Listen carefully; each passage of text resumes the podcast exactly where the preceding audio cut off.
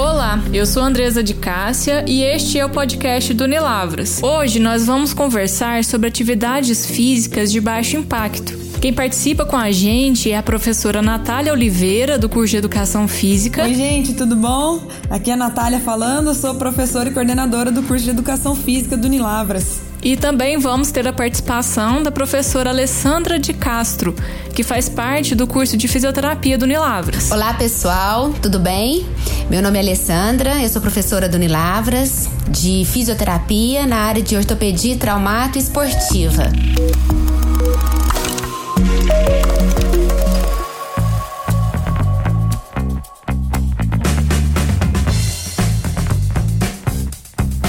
É, hoje, então, o nosso tema fala sobre as atividades físicas que são de baixo impacto. Mas o que são elas? Para quem elas são indicadas? Ah, então, as atividades de baixo impacto, elas são as atividades que têm é, uma faixa de treinamento um pouco mais baixa, né? Então a gente divide mais ou menos atividade física em algumas faixas de treino. Isso pode ser medido através da sua frequência cardíaca máxima ou através da carga máxima que você aguenta, do consumo de oxigênio. Tem algumas maneiras da gente identificar, mas geralmente são atividades assim que não causam uma alteração tão exacerbada de é, respiração, batimento cardíaco, né? Então elas não vão muito além. A pessoa vai se sentir cansada, né? Lógico, porque sai daquela zona de conforto da, do, do parado, vamos dizer assim. E, mas ela vai então ter alguma alteração, mas não tão drástica. Então a pessoa vai consegue suar, consegue ter algumas alterações, mas não é uma coisa tão elevada. Fica em torno ali de até 60, 65% da frequência cardíaca, ou então é, do VO2 máximo, né, que a gente fala que é o consumo de oxigênio que a pessoa conseguiria consumir ou respirar, vamos dizer. Então, essas seriam atividades de baixo impacto. Essas atividades de baixo impacto, elas são muito interessantes assim para qualquer pessoa, né? Então, todo mundo pode praticar, porque elas realmente são de baixo impacto, então não vão impactar tanto assim é, em qualquer pro problema, vamos dizer que a gente tenha, né, joelho ou que possa surgir aí algum problema de joelho, quadril, tornozelo, coluna, enfim, né? Aí a Alessandra sabe mais disso, né, Lê? Já já você comenta. Sim. Mas sim. é isso, assim. Então elas têm um baixo impacto e acabam dessa forma é, facilitando a prática. É uma boa prática para iniciar atividade física, né? Então, se você tá sedentário, paradão e quiser começar alguma atividade física agora, esse é um bom caminho para iniciar. Em qualquer atividade física, tá? Então, é, mesmo se você for praticar uma atividade que parece muito pesada, você pode começar nessa atividade de maneira mais leve. Bom, e em relação à fisioterapia, eh, nós temos né, alguns tratamentos fisioterapêuticos que se encaixam dentro dessas atividades de baixo impacto. Nós utilizamos da hidroterapia como uma forma de tratamento que é bastante interessante, né, e que se enquadra dentro de baixo impacto, porque dentro da água você consegue realizar os movimentos, você consegue executar os exercícios, né, e com a ajuda da água, né, que já diminuiria bastante esses impactos é, em todas as articulações. Fora que a gente ainda tem o benefício da água aquecida. Então, é, nós temos a hidroterapia, mas também outros recursos para tratamento que são de baixo impacto, né? A gente utiliza para tratamento vários alongamentos e o próprio Pilates como técnica para reabilitação são exercícios que são realizados onde a gente recruta vários grupos musculares, onde a gente trabalha esses alongamentos e que não tem o impacto. Então, bastante indicados também e você pode realizar tanto na clínica como em casa. Né? Em casa a gente tem o Pilates solo, então que é super tranquilo de ser realizado, né? É uma atividade muito interessante, bastante dinâmica, ou até mesmo os vários alongamentos, né? Que, que também, né? Sem impacto algum e que são bastante indicados. Ótimo. Então qualquer pessoa pode praticar as atividades de baixo impacto e também tem esses benefícios para o corpo, né? É, mas eu queria saber qual que é o cuidado que a gente precisa ter antes de começar a praticar. A gente precisa fazer algum alongamento, algum aquecimento. É, qual que são esses primeiros cuidados antes da gente começar a praticar? Então, é, até vou falar um pouquinho mais dos benefícios também agora, aproveitando, mas é, assim, os, os cuidados são aqueles cuidados naturais para qualquer atividade física, né? Então, realmente é bom fazer pelo menos um aquecimento. Alongamento, não necessariamente você precisa fazer antes, porque como a Alessandra citou, a própria atividade pode ser um alongamento, né? Então, pode ser uma aula de alongamento, por exemplo. Então, não necessariamente você precisa fazer antes. Essa é uma grande discussão, inclusive, da educação física, né?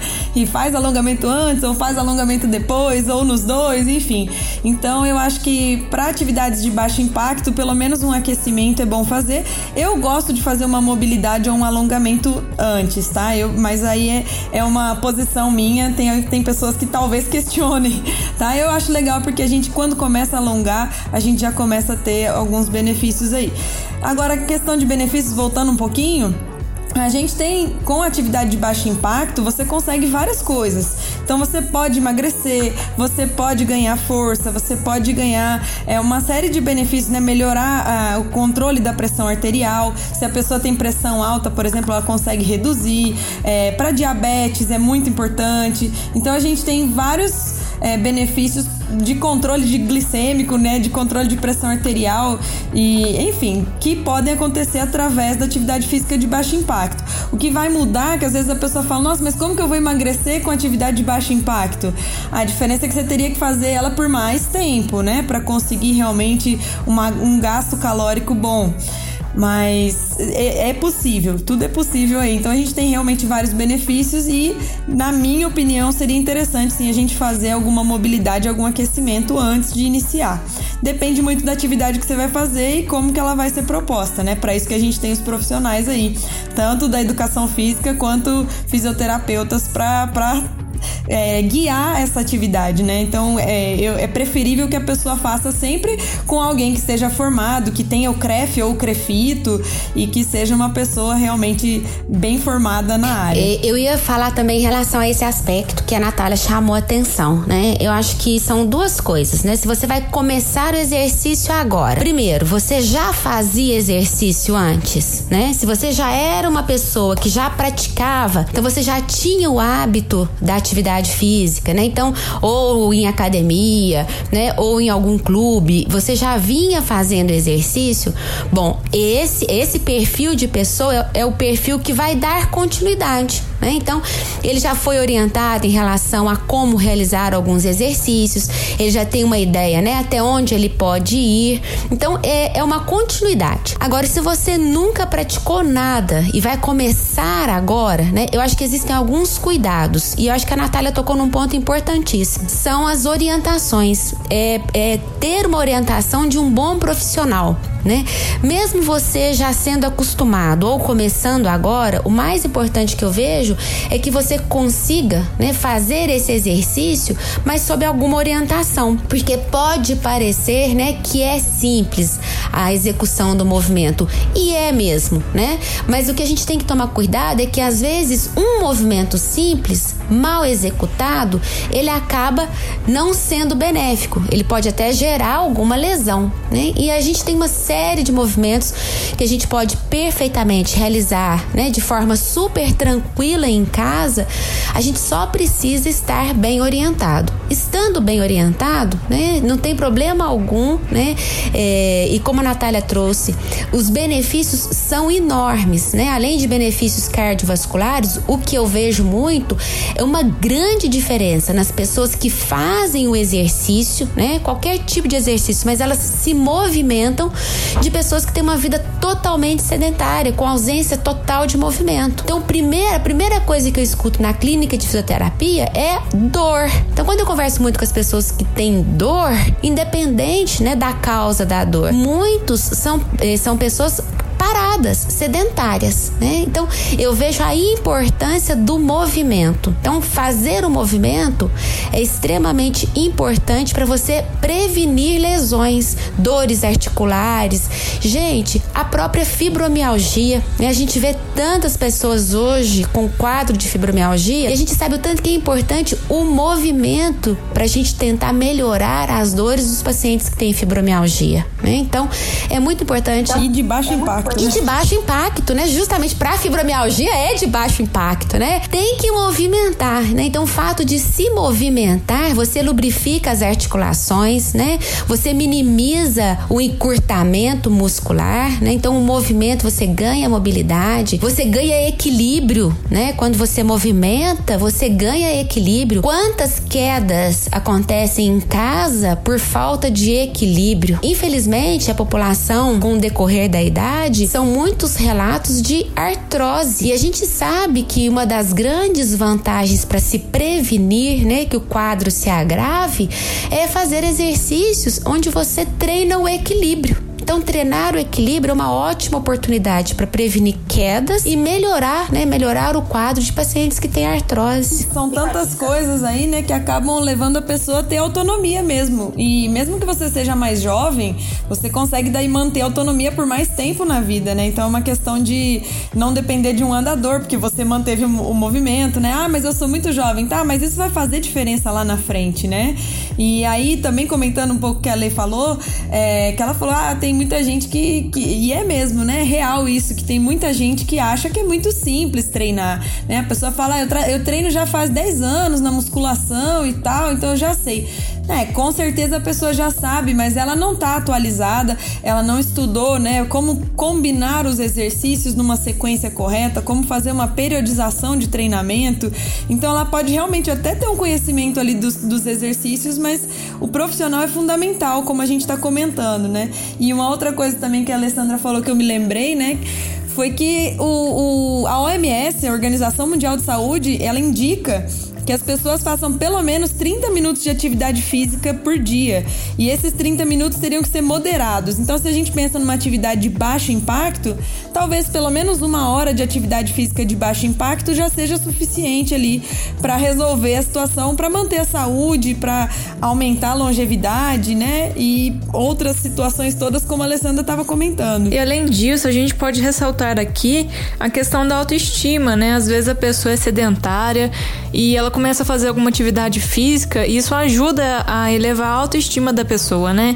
É a questão dos distúrbios mentais também, né? Quem sofre aí com ansiedade, com depressão, é, a gente vê uma, uma melhora, né, nesses casos. Isso, qualquer atividade física já é comprovado, né? Tem vários estudos científicos provando que realmente a atividade física ela causa uma melhora na, na autoestima e também no, a gente tem o prazer, né? Tem aqueles hormônios que, é, as endorfinas, né, que acabam é, dando uma sensação de prazer após o exercício e a gente sente isso e, e é natural.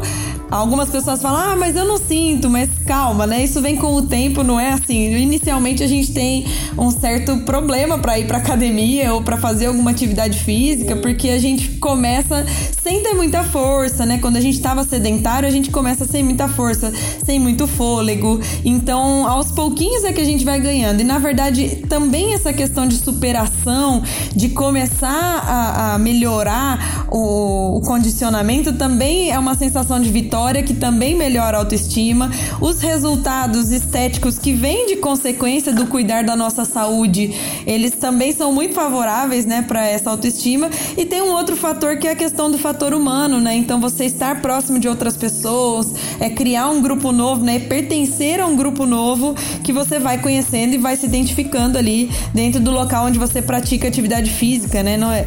Então, às vezes você vai com um grupo pedalar ou fazer uma trilha ou tá dentro da academia academia, mas você acaba fazendo parte de um grupo que também te faz bem e também ajuda na autoestima. É a comunicação humana, né? É, é o calor humano mesmo.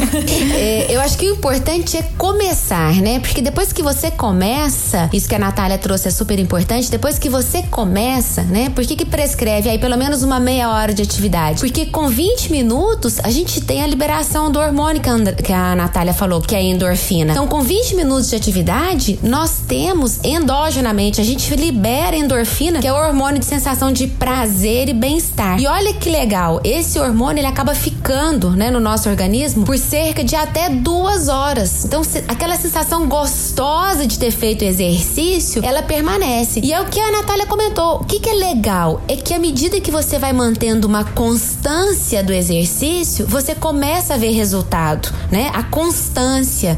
Então, o importante é isso é fazer parte da sua rotina. O exercício precisa fazer parte do seu dia a dia. Porque à medida que você vai todo dia fazendo um pouquinho, você vai aumentando um pouquinho mais, né? Ou o tempo, ou a intensidade, você vai se sentindo melhor e você vai vendo os resultados. Então, quanto mais resultado positivo você vê, né? Em relação ao ganho de força, em relação ao ganho de equilíbrio, em relação à flexibilidade. O exercício físico hoje é fundamental na qualidade de vida, na, longe, na longevidade, né? Hoje as pessoas querem viver muito, estão vivendo muito, mas é com qualidade, né? Então, a alimentação e o exercício físico, eles hoje é, eles andam de mão dadas, né? Não dá para separar. É, a gente, a gente tem que começar, né? Em algum momento a gente tem que começar a fazer atividade física, né? E seguir ter persistência, né? Porque o resultado ele vai vir. Ele vem. Não é, não é imediato como as pessoas querem, mas ele vem. é, exatamente. Não vai acordar amanhã é uma musa fitness, né? Digamos assim.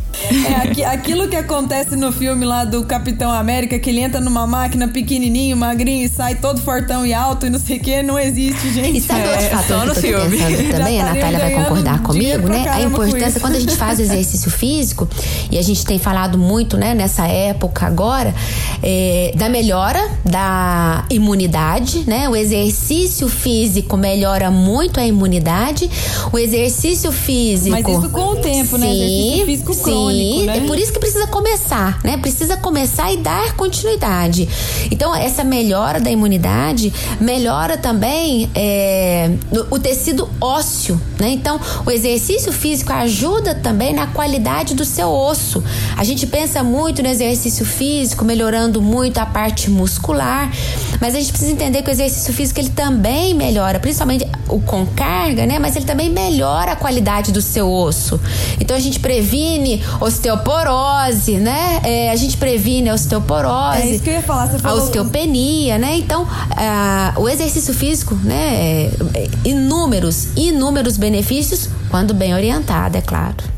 É, nesse sentido que a Alessandra estava falando, é, realmente, é, pessoas idosas, né? Muitas vezes o pessoal fala, ah, vai para hidroginástica, porque também tem baixo impacto e tudo mais a hidroginástica não necessariamente é boa para idoso, né? E a gente estava até comentando aqui antes um pouco que a hidroginástica, né, diferente a hidroterapia seria para algum tratamento, né, Ale? Sim. E a hidroginástica, ela é uma atividade física que ela tem baixo impacto, porque a gente está dentro da água, né, como a Alessandra já comentou aqui que reduz o impacto, mas a gente não precisa necessariamente que ela seja uma atividade leve, né? Então a hidroginástica ela não é só para terceira idade como as pessoas pessoas imaginam hoje em dia, né? Então ela pode ser uma atividade pesada, mas ela não tem impacto. Então, se for um idoso que realmente tem uma osteopenia ou uma osteoporose já instalada, a gente precisa sim que essa pessoa faça uma musculação que tenha um pouco mais de impacto para ajudar nessa questão óssea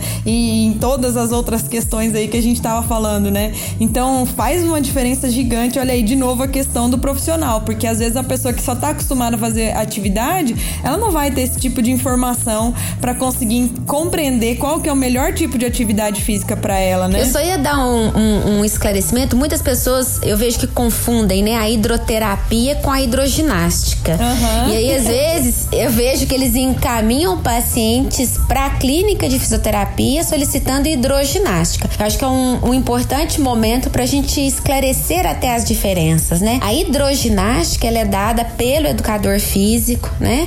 É, muito... Profissional de educação física tá ali. Pro... Ah, desculpa, desculpa, pelo profissional de educação física. É, para é, pra muitas pessoas, né? Muitas pessoas podem fazer o movimento e geralmente o profissional é, é, ele passa um exercício para um grupo e o grupo realiza. Se eu estiver enganada, aí você me corrige, Natália. Mas a hidroterapia é. A... é pode ser individual também, né? Porque a gente tem o personal. Sim, a hidroterapia ela tem uma finalidade, né? Então a hidroterapia é para tratamento, né? Então eu vou tratar um paciente na água, né?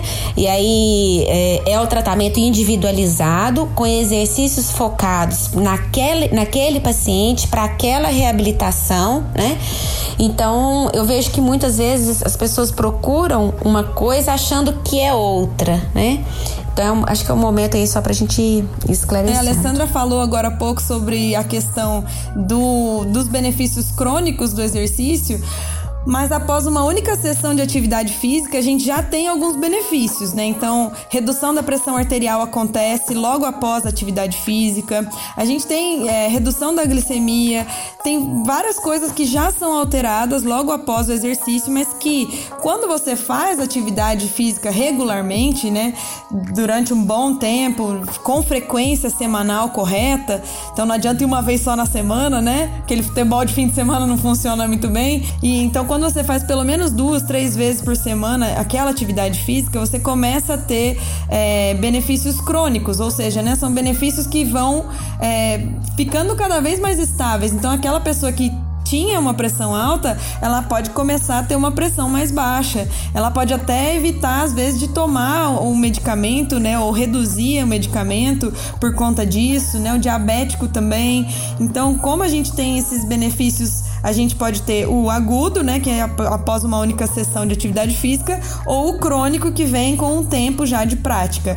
Então, por isso que é tão importante realmente a gente se manter na academia ou na, na atividade que você escolheu para você. E quem sofreu algum tipo de trauma, alguém que está no pós-cirúrgico, é, a fisioterapia tem algum tipo de intervenção, Alessandra? Alguma prática que ajude na, na recuperação da, do indivíduo? Sim, sempre, né?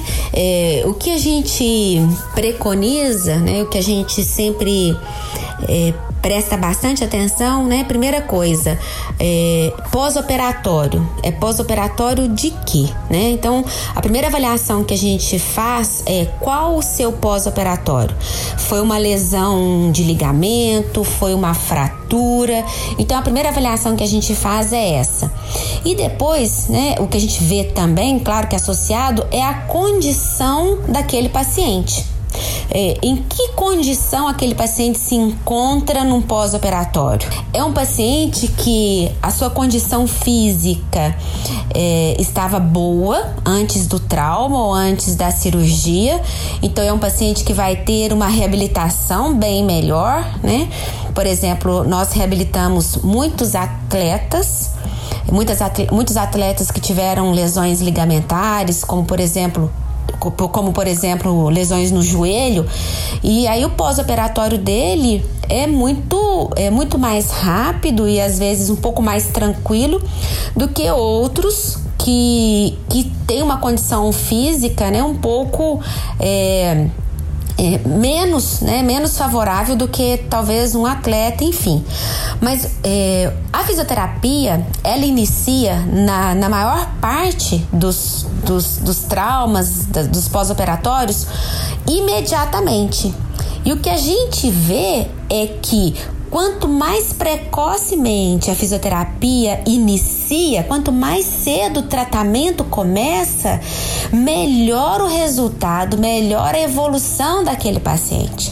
Então muitos acham, né? Às vezes muitas pessoas acham que um pós-operatório claro, né, volta a reforçar, avaliando todas as condições, né, o porquê da cirurgia e a condição do paciente.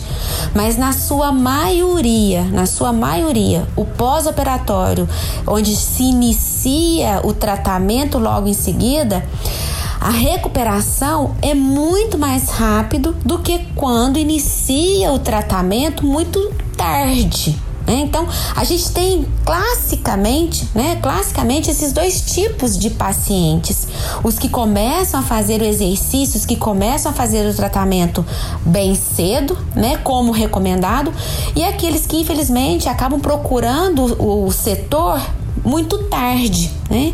E aí, às vezes algumas, algumas, alguns problemas já estão instalados, que aí não tem como a gente recuperar depois.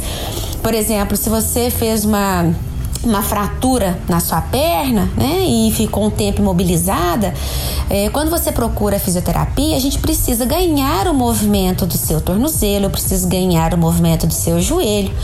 E se você demora muito a procurar o setor, fica muito mais difícil a gente ganhar esse movimento, né? Eu costumo explicar para os meus pacientes é como é como se fosse um ferrugem. O que está enferrujado, né, é, demora depois a gente quebrar aquele ferrugem. Ao passo que a hora que o ferrugem está começando e você já entra com exercício, já entra com movimento, é mais fácil você vencer aquele ferrugem. Então, ah, o exercício, a fisioterapia, o movimento, ela inicia sempre, né? O mais precocemente possível, tá? E o mais importante é que se você faz isso, você previne outros quadros futuramente, né? Você consegue prevenir outras complicações futuramente. Eu gostei dessa comparação com a ferrugem porque pro caso da fisioterapia funcionou muito bem. Eu costumo dizer para educação física que o nosso corpo é igual pilha, né? Isso. E tá cheio de energia. Se você não usar, ela mela. Então, é isso aí. Tem que fazer atividade física antes se tiver algum trauma, e Sim. aí a gente vai ter sempre como resultado a atividade física. Realmente é essa, né? Com a gente certeza. não pode deixar para amanhã o que a gente tá, pode fazer hoje, né? Exato. Tem que procurar realmente o atendimento, né? Tentar fazer as, as atividades, os exercícios que o fisioterapeuta passa, que é pra gente fazer em casa às vezes, porque a gente tem que vencer a preguiça, né? Tem Exato. que colaborar para o tratamento evoluir, né? Depende de nós.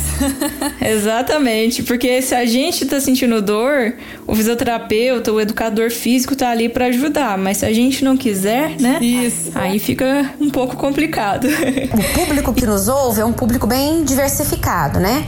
Eu só queria trazer uma informação que eu acho que é legal, que é sempre uma dúvida e às vezes eu vejo que chega na clínica, mas em função da desinformação é em relação às fascites plantares. Né? Tem muitas pessoas que têm dor na sola do pé.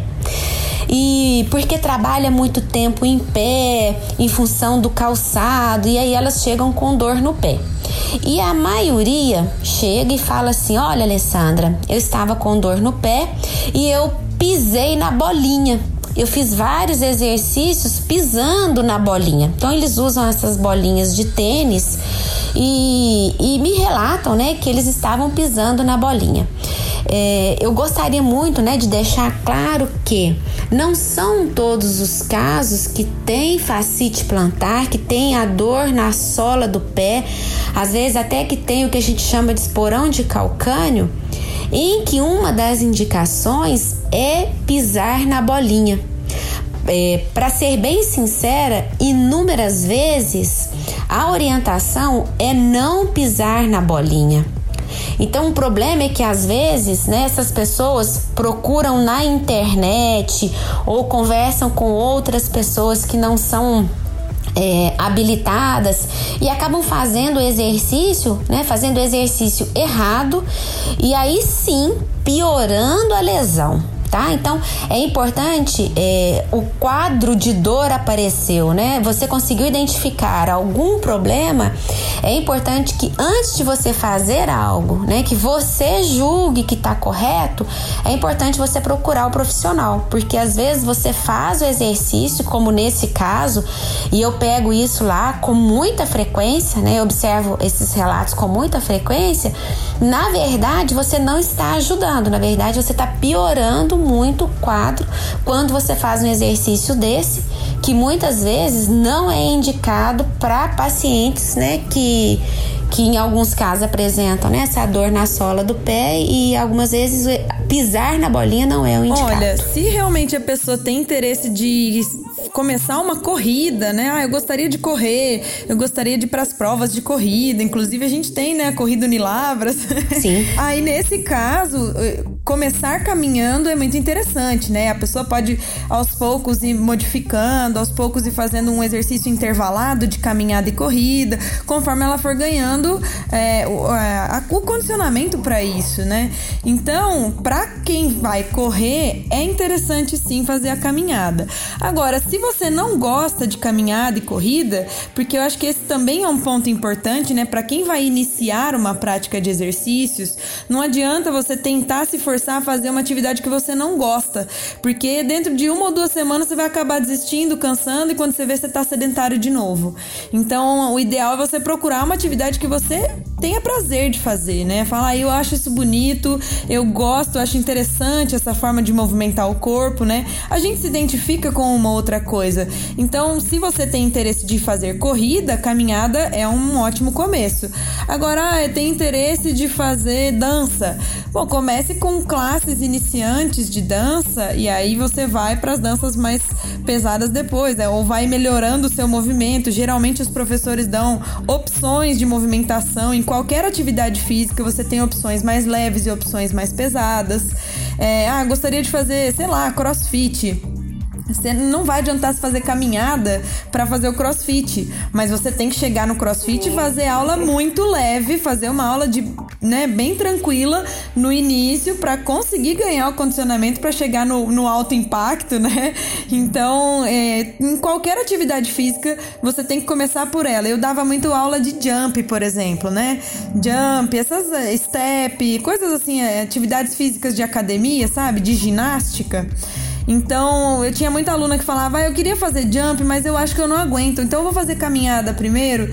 E acaba que nem sempre, é lógico que melhora o seu fôlego, vai melhorar um pouco realmente sua condição cardiorrespiratória, cardiovascular, mas ah, o melhor é você ir direto para a atividade que você quer fala com o profissional que, que vai te atender. Então, por exemplo, uma aula de jump, que é uma aula coletiva, você pode chamar o, prof, o professor ou professora e falar: olha, eu gostaria de, de, começar, mas eu tô parado, sedentário. Quais são as dicas para eu fazer essa atividade aqui com baixo impacto no começo, né? Com uma, como uma atividade mais leve para eu começar a ganhar condicionamento. Então aí sim você consegue chegar naquilo que você quer dentro da atividade que você já tem prazer de fazer. Ô Andresa, isso é tão importante que a Natália tá dizendo, porque o que que a gente vê, né? Muitas pessoas querem correr e y ou querem praticar o jump, querem fazer alguma atividade, mas elas querem o imediato, né? Então elas querem já começar correndo longa distância, elas já querem começar na aula pesada do jump. E aí o que que acontece? Aí elas fazem uma ou duas aulas e aí elas lesam, né? Então, você teve o estímulo em começar a atividade, você começou, tá até gostando, só que você errou na dose, né? É, errar na dose acaba lesando. Aí você lesa, você tem que se afastar. Exato. E aí você se afasta para tratar. Né? Então, esses cuidados é muito importante. Vamos começar, mas vamos começar aquela atividade que a, que a Natália falou importante. Se você quer fazer o jump, não é com caminhada, né? Mas se você quer correr, então sim, comece com uma caminhada. Eu acho que outra coisa importante, cuide, por exemplo, se você quer correr, pensa num, num tênis legal né? Você não vai fazer uma corrida com um tênis que não tá legal. Se você tá acima do peso, né? Se você tá um pouquinho acima do peso e quer justamente caminhar ou correr até para ajudar a, pe a, perder o peso, vamos fazer então as duas coisas juntas, né? Vamos pensar na alimentação, começa com a caminhada, põe um tênis legal é, e, e, vai caminhando, né? Porque o exercício não pode ser um, um algo que te, te, te lese, né? Ou te desestimule, porque senão depois você vai ter que parar mesmo para poder tratar, né? E aí às vezes a gente leva pouco tempo para lesar, mas depois gasta muito tempo para tratar né?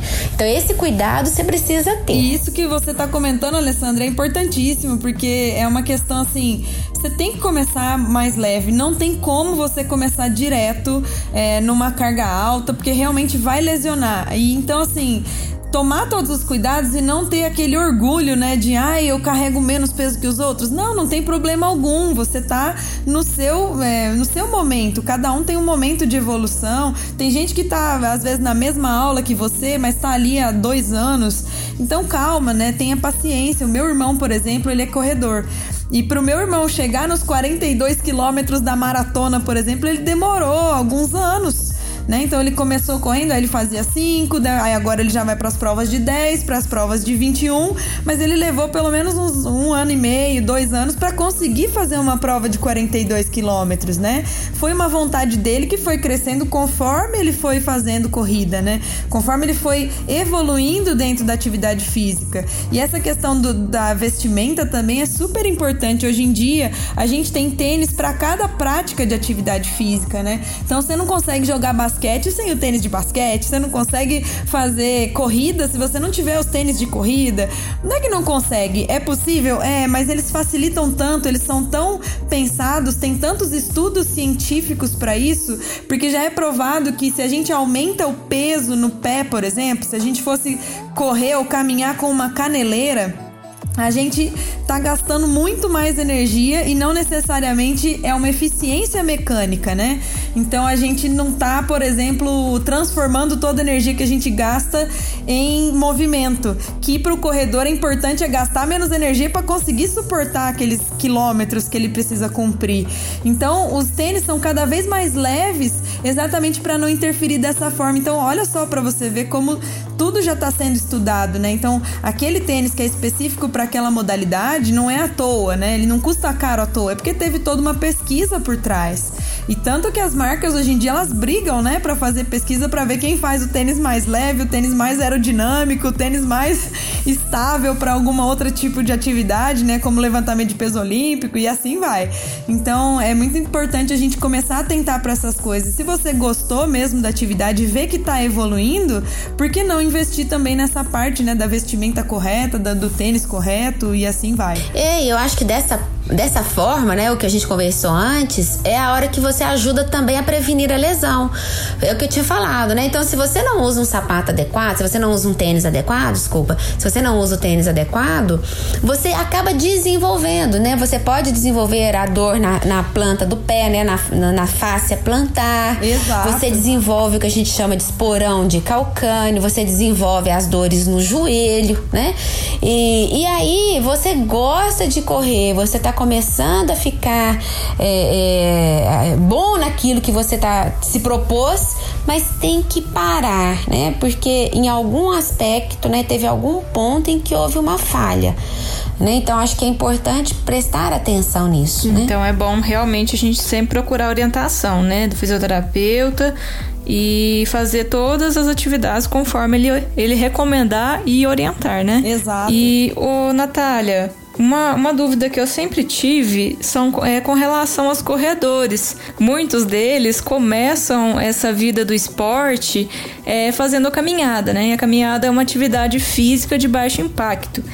É, seria essa, então, a maneira certa de, de começar a, a, praticar essas atividades que demandam mais do condicionamento físico do atleta? É, quais que são as suas recomendações? Olha, é, hoje em dia, assim, a questão de alimentação ela faz toda uma diferença, né? Principalmente no resultado estético. Então é, é óbvio que a alimentação ela tem todo também um fundo de saúde, né? Então, quanto melhor a gente se alimenta, mais benefícios a gente tem para a saúde, mas também para estética, né? Então, para quem está procurando alguma atividade física em função de uma melhor estética corporal, a alimentação também é fundamental. Então, hoje em dia o que a gente mais fala é tentem ter uma alimentação correta, né? Então, que inclua aí porções de legumes, frutas, verduras, né, que tenha carboidratos, proteínas, mas que seja assim balanceada, né? Então a gente tomar cuidado, precisa também de, de gordura, mas uma gordura saudável, né, da melhor possível, então das castanhas e não necessariamente daquele hambúrguer que a gente adora, né? Sim. então a gente tem que tomar esse cuidado de ter uma alimentação boa porque vai trazer benefícios pra gente em vários sentidos.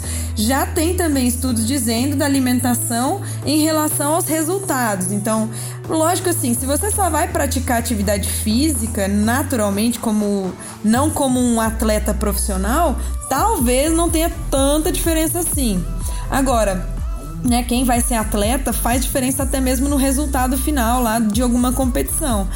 É, então, assim, quanto melhor você puder regular a alimentação, ótimo, que seja uma alimentação balanceada. Procure também um profissional da nutrição, né? Um nutricionista, alguém que possa realmente fazer uma, uma dieta correta para você, uma reeducação alimentar, né? De forma que você não perca talvez tudo que você gosta de consumir, porque assim, é, a gente sabe que a gente também gosta de comer algumas coisas que talvez não sejam tão saudáveis, mas às vezes balanceando a gente consegue chegar num ponto interessante para todo mundo. E a questão da hidratação equilíbrio, né? é um equilíbrio, né? Então, ah, eu nunca mais vou comer uma pizza, um brigadeiro. Não pode, mas não precisa ser todo dia, né? A gente pode controlar um pouquinho para ter benefícios, né, com a alimentação. E a questão da hidratação, gente, a hidratação ela é importantíssima antes, durante e depois da, da atividade física, tá? Então, mesmo durante a atividade física, procure se hidratar. Lógico que a gente tem que também tomar um cuidado, porque demora um pouquinho até que o nosso corpo entenda que você já tomou a água necessária para ele, mas é, é, muito raro a pessoa hidratar demais, isso não acontece. Hidrata é de menos, né? E hidratação começa de dentro para fora, inclusive para pele, tá, gente? Então tem gente que fala, ah, não sei o que lá de ruga. Não, até mesmo para isso a hidratação é importante, né? A gente precisa de água para os nossos, para as nossas funções, até mesmo para contração muscular, porque a gente começa a transpirar durante o exercício e a gente vai perdendo líquido, então naturalmente a gente tem que repor. Então é muito importante até mesmo para as nossas reações reações químicas dentro do corpo, né? E nesse sentido também, o que eu via muito acontecer em academia, quando eu trabalhava em academia, era uma questão assim, a pessoa chegava, já ia direto na balança. Aí ela fazia a aula que ela tinha que fazer e pesava de novo. Olha, esse peso que você perdeu durante a aula foi tudo de hidratação. Você vai ter que repor esse peso. O peso que você vai perder de gordura, que é o que você quer perder, ele vem um pouco mais longo prazo. Não é assim dentro de uma hora, 40 minutos que você vai realmente ver uma diferença. Isso aí não, não, não funciona, tá? Então é uma bobagem pesar antes e depois depois. O que você perdeu de peso ali foi só a água e você vai ter que se reidratar. Em relação à fisioterapia, né, o que eu queria falar em, é, é, em se tratando né, de alimentação, hidratação, é, é, o que, que a gente vê né, nas clínicas, o que, que a gente vê na clínica é que à medida que as pessoas ganham muito peso, né, por inatividade, por hábitos alimentares, alguém sofre com o ganho de peso. Quem é esse alguém? Geralmente quem primeiro sofre são as articulações. Então, se você, né, é, com um hábito alimentar rico em gordura, rico em açúcar, a tendência é ganhar peso. Ganhando peso, as dores articulares começam. Então, são as dores na coluna, são as dores no joelho, são as dores no tornozelo, né? E aí é o processo de artrose. E quanto mais peso se ganha, menos condição de fazer o exercício se tem. E aí vira aquele ciclo, né? Então você vai cada vez ganhando mais peso, cada vez aumentando mais a sobrecarga nas articulações, cada vez mais diminuindo o exercício e você não consegue quebrar esse ciclo. Né? Então é importante isso que a Natália trouxe, é muito importante, né? Uma alimentação mais balanceada, pensando na hidratação, pensando no sono, né? A gente pensa, né? Pensa o quanto se alimenta, o exercício físico, mas o quanto o sono, né? Um sono com qualidade também é importante para manter, né? Para nos mantermos bem. Para os resultados do, do, exercício também, viu? Sim, né? E os resultados virão, né? Não adianta eu fazer muito exercício e dormir muito mal e me alimentar mal. Acho que tem que ter um equilíbrio né, em todos esses campos para a gente realmente ter um bom resultado. Né? Então, que a gente consiga, né, nessa época, nessa fase, conciliar tudo isso, né? Conciliar a alimentação, conciliar o sono, conciliar o exercício físico e tudo pensando aí o estresse, né? E tudo isso pensando assim na boa qualidade da, das nossas vidas, né? Que a gente tem condições de manter uma boa é, qualidade de vida. No contas é isso. O importante é a gente conseguir prestar atenção a esses pontos, né, que é a alimentação, hidratação, exercício, atividade física, para que a gente tenha uma melhor qualidade de vida, uma melhor longevidade e autonomia pro resto da vida, né? Então eu vou envelhecer, mas eu vou envelhecer saudável e fazendo as coisas que eu, que eu quero, né? Eu não vou perder nenhuma função. E sempre, se você já pratica atividade física, você consegue evitar um pouco mais as lesões. Ou então vai precisar da fisioterapia, né, Lê? Sim, com certeza. Acho que se eu pudesse deixar, né, é, que conselho que você deixa, né? Eu deixo o hoje, né, que o nosso tema, né, atividade física de baixo impacto, o meu conselho é que a gente se movimente, né, que a gente busque o equilíbrio. Nós na fisioterapia buscamos muito o equilíbrio entre os grupos musculares, né? A gente busca muito o equilíbrio nas articulações, o equilíbrio do indivíduo como um todo.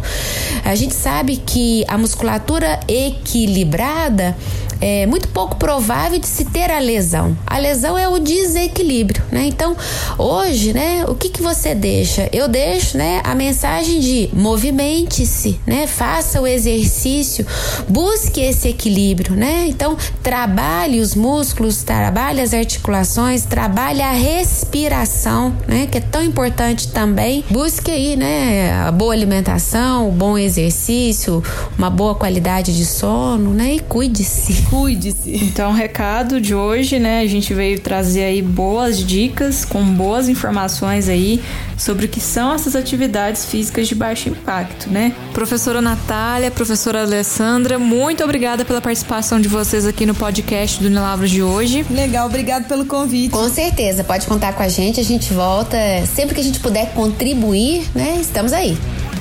Este foi o podcast do Unilavras. Gostou? Se inscreva nos nossos canais. Acompanhe todas as novidades e as informações que trazemos para vocês.